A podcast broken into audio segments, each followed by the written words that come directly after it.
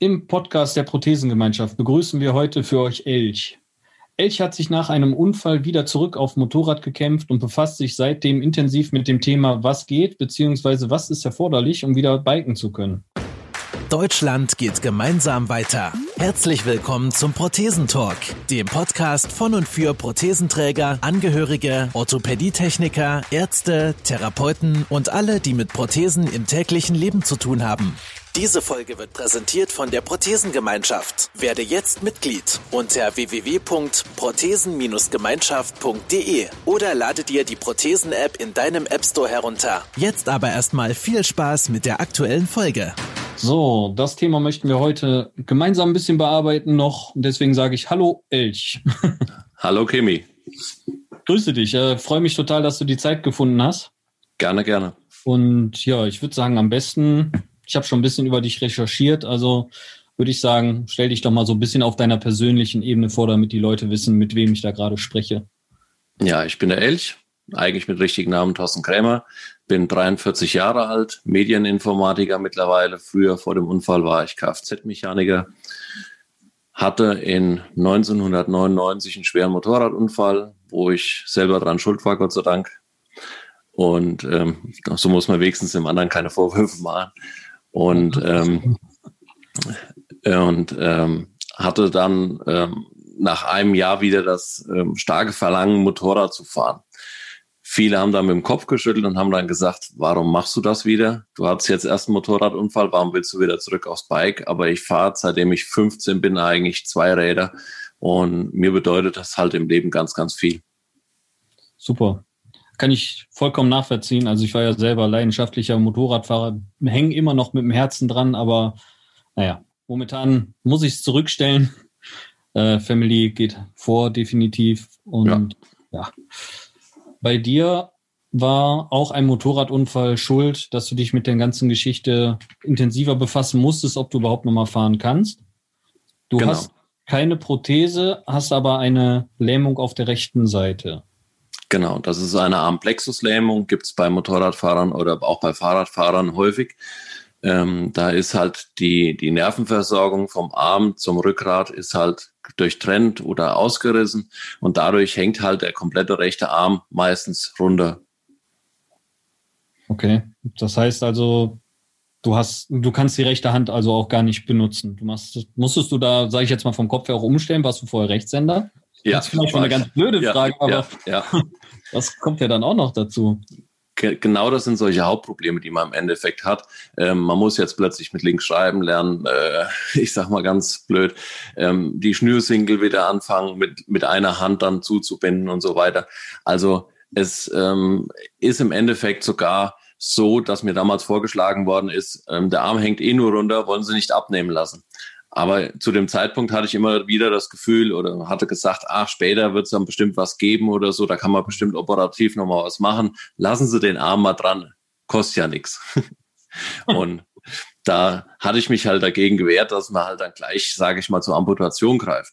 War aber auch jetzt vor zwei Jahren wieder ein Thema für mich, weil ich dann wirklich so gedacht habe, ach, jetzt so bald nach 20 Jahren, man könnte ja eigentlich den Arm abnehmen lassen, dann könnte man sich eine schöne ähm, Prothetik machen lassen, weil die Prothetik, sage ich mal, die ist weitaus weiter wie die Orthese jetzt. Es gibt jetzt von HKK Bionics gibt es jetzt eine neue, ähm, sag ich mal, ist wie ein Handschuh im Endeffekt eine Orthese, wo man dann halt die Finger in, in diesen Handschuh reinsteckt und dann durch Muskelsignale halt dann auch wieder ähm, das Ganze myoelektrisch betreiben kann und wenigstens, sage ich mal, auf und zugreifen kann, ist aber zum Beispiel bei mir jetzt auch ein bisschen schwieriger, weil ich auch den Ellenbogen nicht bewegen kann. Und wenn man zum Beispiel den Unterarm noch bewegen kann, ist das wirklich richtig gut, weil man dann wieder zugreifen kann und kann dann wieder eine Kiste hochheben oder eine Flasche festhalten, wenn man sie aufdreht. Das sind diese, diese normalen Alltagsgegenstände.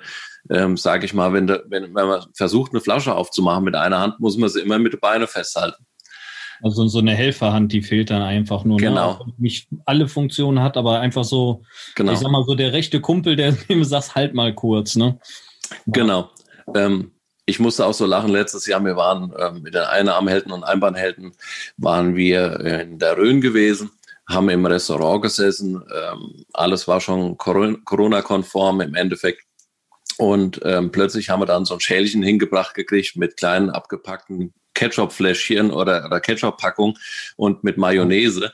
So, und jetzt saßen da vier, fünf Einarmige. Und ähm, jetzt war das halt natürlich auch so, dass wir dann das Ganze aufmachen mussten. Und die ersten zwei, drei Finger an haben sich im Mund getan, wie man es immer tut. Und mhm. man reißt halt, man reißt halt auf dann. Ja. So, jetzt hast du selber schon das Thema aufgegriffen. Du hast, nachdem du deinen Unfall hattest, ähm, also trotz deiner Armlähmung siehst du keinen Grund für dich, äh, auf das Motorradfahren zu verzichten. Finde ich erstmal sehr cool, dass du sagst, so, ich lasse mich dadurch definitiv nicht einschränken. Ähm, und fährst jetzt auch wieder Motorrad und organisierst äh, Treffen unter Gleichgesinnten, beziehungsweise beschäftigst dich auch mit dem ganzen organisatorischen, wie kann man es schaffen, wieder zum Motorrad zu kommen, also zum Motorradfahren zu kommen. Weil ähm, es gibt ja unterschiedliche Sachen, die gemacht werden müssen. Der eine sagt vielleicht, jo, ich kann mich einfach draufsetzen, das passt schon. Der nächste ist sich total unsicher und da habe ich gerade auch auf deiner Website nochmal ein bisschen rumgestöbert du rollst das Thema ja wirklich von vorne bis hinten auf und äh, bist da auch ziemlich ins Detail gegangen. Wie lange beschäftigst du dich denn seit mit dem, mit dem kompletten Thema? Ähm, angefangen hat es ungefähr ein, zwei Wochen nach meinem Unfall.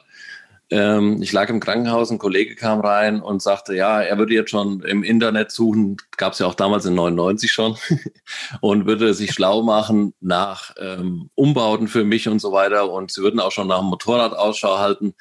Und ich fand das so klasse. Und er hat mir dann erzählt, ja, ich kenne da irgendwo einen Einarmigen, der hat es geschafft, mit, dem, ähm, mit einem Arm Motorrad zu fahren. Und das kriegen wir alles wieder für dich hin, mach dir keine Sorgen und so weiter.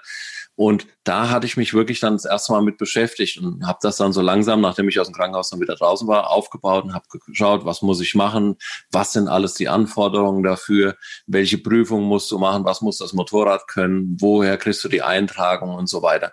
Jetzt war das aber in 99 so, da gab es weitaus nicht so sage ich mal, detailliertes und aufgebautes Internet wie heute. Mhm. Und ähm, man musste sich dann wirklich die Sachen zusammensuchen und bis ich dann fertig war mit der Prüfung und so weiter, war halt komplett ein Jahr vorbei. Und dann konnte ich halt auch wieder offiziell Motorrad fahren. Ich hatte aber auch von einer TÜV-Stelle zum Beispiel, hatte ich Steine in den Weg gelegt bekommen. Die hatten mir gesagt, oder der TÜV-Prüfer hat zu mir gesagt, er unterstützt das nicht und er würde mich so fahren lassen, dass ich mich bei der Prüfung dann O-Ton aufs Maul legen würde. Ach, krass. Ja. Ja, anstatt dich dann zu unterstützen in deinem ja. Kampfwahn, hat er dann gesagt, nee, komm, sowas hat auf der Straße nicht zu suchen.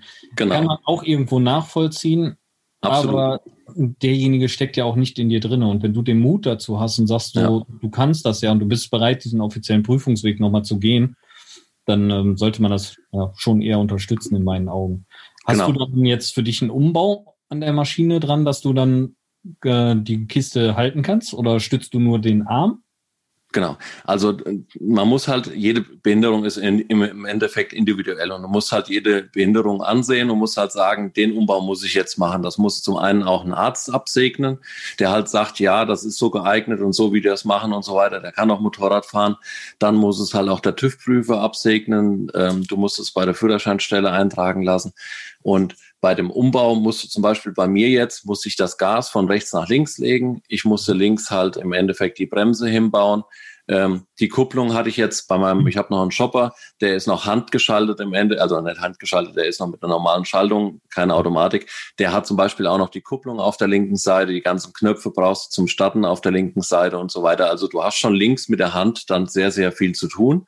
Und auf der rechten, genau, und auf der rechten Seite ähm, musst du halt den, den kaputten Arm oder wenn du die Amputation hast, musst du halt die Prothese äh, am Motorrad festmachen, muss aber im Notfall sich immer noch lösen. Das heißt, ich habe jetzt eine Orthese, die ich am linken Arm, am rechten Arm anziehe und die ähm, ermöglicht mir, dass ich das Gleichgewicht auch noch besser halte. Also das funktioniert eigentlich relativ gut. Cool.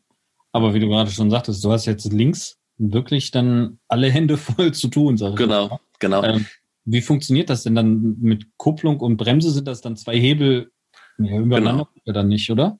Ja, also es gibt, es gibt verschiedene ähm, Lösungen dafür. Ich habe eine Lösung, ähm, das sagt, da sagt ein Umbauer mal, um, um das zu fahren, musst du Hände haben wie Tentakel.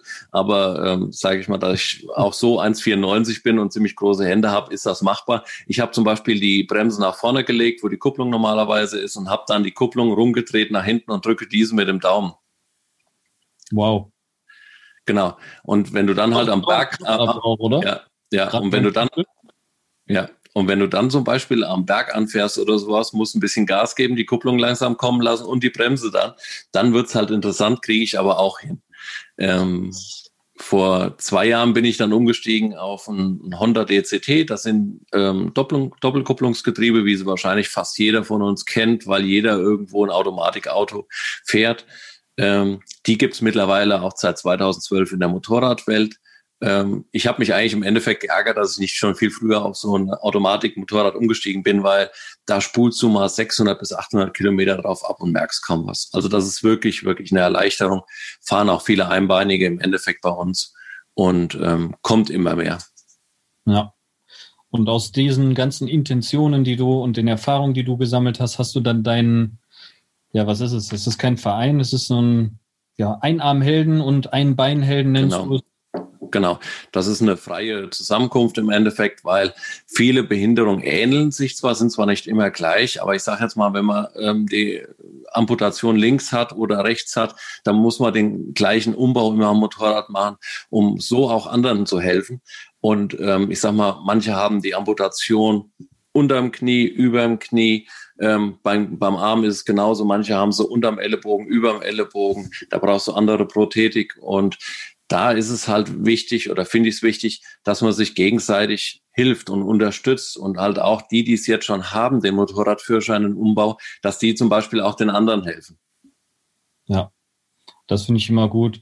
Und das, ähm, ich meine, das merkt man auch in der Prothesengemeinschaft zum Beispiel mhm. oder allgemein, wenn man mit ähm, unter Gleichgesinnten spricht, ähm, dieser Erfahrungsaustausch, sei es der Techniker, sei es ähm, irgendwelche Beantragungen bei der Krankenkasse oder so. Jeder hat andere Erfahrungen gemacht, ist auf andere Leute getroffen. Ja. Und äh, dieses gesamte Wissen dann mal zusammenzufassen, das finde ich ist immer eine unheimlich gute Sache für den ja. nächsten, weil es wird, ja. ja, es wird immer welche geben, leider muss man sagen, aber wie du selber erfahren hast, 1999 gegenüber jetzt, der Informationsfluss ist ja ein ganz, ganz anderer. Und äh, ich finde gerade im gesundheitlichen Bereich ist es äh, wertvoll, wenn man dann nicht, ja, wer weiß, wie lange suchen muss, sondern komp äh, komprimiert die ganzen Informationen irgendwo auffinden kann. Es ist, es ist teilweise heute noch so, ähm, dass es solche Prüfer gibt, wie ich ihn damals erwischt habe, die einfach sagen, das unterstütze ich nicht, ich ähm, lasse dich nicht mit einem Bein fahren. Aber da gibt es mittlerweile, sage ich auch mal, viele Prüfstellen, die wir in Deutschland haben, von Süden bis Norden, ähm, wo man sagen kann, da, die haben Erfahrung mit Menschen mit Behinderung und ähm, da kann man hinfahren und da kann man sich dran wenden. Auch genauso bei den Fahrschulen. Nicht jede Fahrschule kann das. Natürlich hat sie die Qualifikation oder sowas vielleicht dafür, aber ob sie das für gut heißt, bedeutet das ja noch lange nicht. Und da hat man halt auch Probleme. Und wenn die Akzeptanz vom Prüfer oder vom Fahrschullehrer oder ähm, vom, vom ähm, Arzt oder sowas nicht da ist, dann hat man es halt noch mal schwerer. Und da würde ich halt eher sagen, wechseln zu einem, der bei uns auf der Seite steht, wo man sagt, ja, den haben wir schon mal, oder mit dem haben wir schon mal geredet, der unterstützt das, der findet das gut und der sagt auch, das und das muss man machen, damit du wieder Motorrad fahren kannst. Definitiv. Ja. Finde ich super. Und ähm, also für dich war das, so wie man jetzt sowieso raushört, es gab gar nicht die Option, aufs Motorrad zu verzichten, ne? Die ersten fünf Minuten vielleicht nach dem Unfall. ähm, Nein, also für mich war eigentlich, ich war auch damals schon im Motorradclub drin und für mich war auch damals ziemlich schnell wieder klar, ich will wieder zurück aufs Motorrad. Ich hätte auch nicht gedacht, dass die Lähmung eigentlich so lange bleibt. Ähm, ich hatte immer gedacht, ähm, lässt mal den Arm dran, mal gucken, was später geht. Und ähm, vielleicht gibt's nachher mal eine OP, die dir hilft in 10, 20 Jahren oder sowas es gibt sie mittlerweile, aber da muss die, der Unfall auch ziemlich frisch sein. Also jetzt mit meinen 20 Jahren, äh, sage ich mal, wo der Unfall her ist, da wird es halt relativ schwer, da jetzt noch was an den Nerven zu machen oder so. Ja. Das ist halt. Ja, man, man rechnet ja nicht damit. Ne? Das ist ja ein ja. Ding, so ein Unfall und auch die Folgen des Unfalls. Äh, gut, sich jetzt hinzulegen, sich einen Knochen zu brechen, der aber wieder verheilt, das ist so das eine. Mhm. Das vergeht halt wieder, ne? Aber wenn man dann wirklich dann da liegt und sagt, okay, der Arm ist jetzt gelähmt, sagt der Kopf ja selber, okay, mal gucken, wie lange. Mhm. Das wird bestimmt schon wieder, ne? Ja. Aber es hat ja vorher funktioniert, warum soll es nicht wieder funktionieren? Genau. Und ich denke mal, das ist auch nochmal ein harter, harter Einschnitt. Darf ich fragen, wie bist du damit klargekommen? Ähm, die ersten drei Tage habe ich es ignoriert. Da hat der Arzt zu mir gesagt, der Arm, der ist gelähmt und bleibt gelähmt und so weiter. Ähm, da habe ich zum Arzt gesagt, nee, der ist gebrochen. okay. Dann habe ich erst, dann habe ich es erst realisiert, ähm, ah. mal, mal, so zehn Minuten in der Tiefphase gefallen und so weiter, in der Depression. Und ähm, dann ging es aber eigentlich gleich bergauf. Also meine Kollegen haben da Großes mit zugesteuert und haben gesagt, ach, jetzt mach ich mal nicht verrückt, das kriegen wir alles hin. Und ähm, es war auch so, dass es dann wirklich nur bergauf ging und, und dass ich viel Unterstützung bekommen habe und das hat mich also hat mir wirklich viel gegeben. Das war wirklich gut. Ja. Ja, das, das klingt super. Also das ist auch, glaube ich, was, was man dann braucht. Also ich glaube, jeder kommt mal kurz in dieses Loch, wo man merkt, okay, ja, dieses Akzeptanzloch nenne ich es jetzt mal. Und ähm, danach wieder rauszukommen, die wieder die Energie zu schlucken und zu sagen, okay, ich lebe noch ich lebe noch, es ist zum Glück nur ein Körperteil, ja, es wird mich jetzt einschränken, aber es gibt heutzutage so viele Mittelwege, Menschen, die helfen möchten, so wie du jetzt auch versuchst, weiterzuhelfen, um ähm, ein lebenswertes Leben wieder rauszumachen. Definitiv. Das ist denke ich, denke ich halt auch. Das ist ja. und ähm, sag ich mal, bis auf Hände klatschen geht fast alles. Ähm, da wird wird's halt ein bisschen schwieriger. Aber wenn man Menschen im Kino vor sich sitzen hat mit wenig Haaren auf dem Kopf, geht's auch. kann man ein bisschen auf den Hinterkopf hauen. Also wenn wir uns im Kino sitzen, dann nicht nebeneinander, sondern nicht sitzen vor dir, alles klar. Ja. oh Mann, da war ich nicht drauf vorbereitet. Kannst ja nachher rausschneiden. Schön. Ähm, ja, finde ich klasse. Also erstmal, wie gesagt, also super Aktion auf jeden Fall und ähm, sehr, sehr coole Sachen, wie du das zusammengetragen hast, auch alles. Ähm, hast du für, ja gut, dieses Jahr wird es jetzt wahrscheinlich eher weniger sein, aber für die Zukunft irgendwie Veranstaltungen geplant oder möchtest du das mehr im Online-Bereich halten oder auch persönlich die Leute antreffen? Wie ist da so deine Struktur, deine Planung? Also Genau. Jetzt in der Zeit, wo man momentan, sage ich mal, nicht so viel machen kann, versuchen wir natürlich Online-Videos zu erstellen und ähm, wir haben schon ein paar gemacht, da soll jetzt eine, jede Menge noch nachkommen bei YouTube. Wir haben halt die Facebook-Community, wo wir dann halt auch noch anderen helfen. Wir versuchen dieses Jahr zwei Treffen zu ähm, organisieren, beziehungsweise eins machen wir selber. Das wird hoffentlich, wenn alles gut geht, im Mai stattfinden in der Eifel. Da wollen wir auch wieder eine Motorradausfahrt machen mit allen Einbeinen und Einarmhelden. Und ähm, dann kommt noch vom Willi Költgen aus Mönchengladbach, das ist ein Umbauer, der will noch eine Veranstaltung machen im Kaunertal im September in Österreich. Da wollen wir dann auch nochmal uns dran beteiligen, wollen nochmal mitfahren. Und ähm, wir hoffen, dass es klappt. Man weiß es halt nicht, aber wir planen es mal, schauen mal, letztes Jahr, das war im Ende August. Das hat wirklich sehr, sehr gut geklappt. Also da waren wir sehr überrascht und ähm, das war auch unser erstes Treffen, was wir in der Rhön hatten.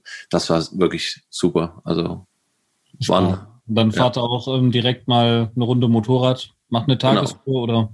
Zwei, zwei Tagestouren haben wir gemacht. Ähm, dann halt in der Rhön über die Wasserkuppe und so weiter. Und ähm, das war sehr, sehr geil. Also wann. Ja, nochmal zusammenkommen dann für alle. Ja. Gerade abends dann nach der Tour, das sind, glaube ich, dann nochmal die schönsten Stunden. Alle sind ausgelastet, alle sind ausgeglichen. Genau. Wenn der Magen wieder was zu tun hat. Genau. Das war, das war nochmal sehr schön. Auch halt die Benzingespräche danach. So nennt man es ja immer bei uns Motorradfahrern, das weißt ja. Und ähm, die waren halt auch sehr gut. Und gerade der Austausch, hey, was machst du denn im Winter oder so, was machst du mit deinen Fingern, wenn die kalt werden und so weiter. Wir, also wir spüren es ja nicht. Du hast ja durch die Lähmung hast ja ähm, kein Gefühl mehr drin. So. Und ähm, dann gibt's halt auch viel Austausch zu den Prothesen am Motorrad. Was hast du denn für eine? Was nimmst du denn da für, ein, für einen Mechanismus dran? Und äh, wie oft musst du den austauschen und so weiter. Das sind alles so Gespräche, die kommen dann abends wirklich beim Abendessen und das war richtig, richtig gut ja, wenn man sich da mal so ein bisschen kennengelernt hat, das grobe Eis gebrochen ist. Ich finde das auch ist immer die angenehmere Situation, wenn man erstmal den Menschen so ein bisschen kennenlernt und dann sagt, hör mal, ähm, darf ich dich mal zu deinem Handicap was fragen, anstatt die Leute. Ich meine, man kann drüber reden, ich bin da auch nicht scheu vor, aber so direkt so, hey, dein Arm hängt ja so runter. Was ist denn da mit dir passiert? So, hi, an dem Arm hängt auch noch ein Mensch dran. Vielleicht Also so, ja. so bin ich da ja. gepolt. Äh, ja. Wie gesagt, ich rede da auch offen drüber. Im Gegenteil, ich äh, sehe keinen Sinn darin, ein Geheimnis daraus zu machen. Ich schäme mich nicht dafür. Und ähm, ja, wie gesagt, man sollte aber auch respektieren, dass da noch ein Mensch dran hängt. Definitiv.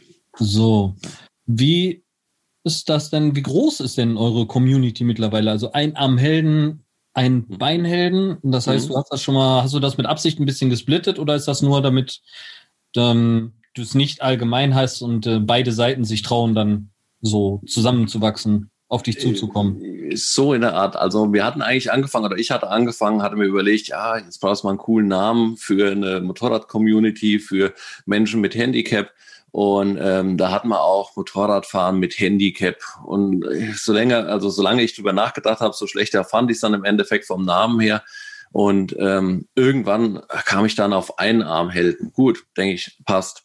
Einarmhelden gemacht, aufgebaut, alles. Und ich habe halt die von den ähm, Menschen, die am Bein oder Fuß ein Handicap haben, gemerkt, dass sie sehr zurückhaltend waren. Also sie haben sich nicht registriert, die haben sich nicht, die haben sich in der Community nicht so mit eingebracht.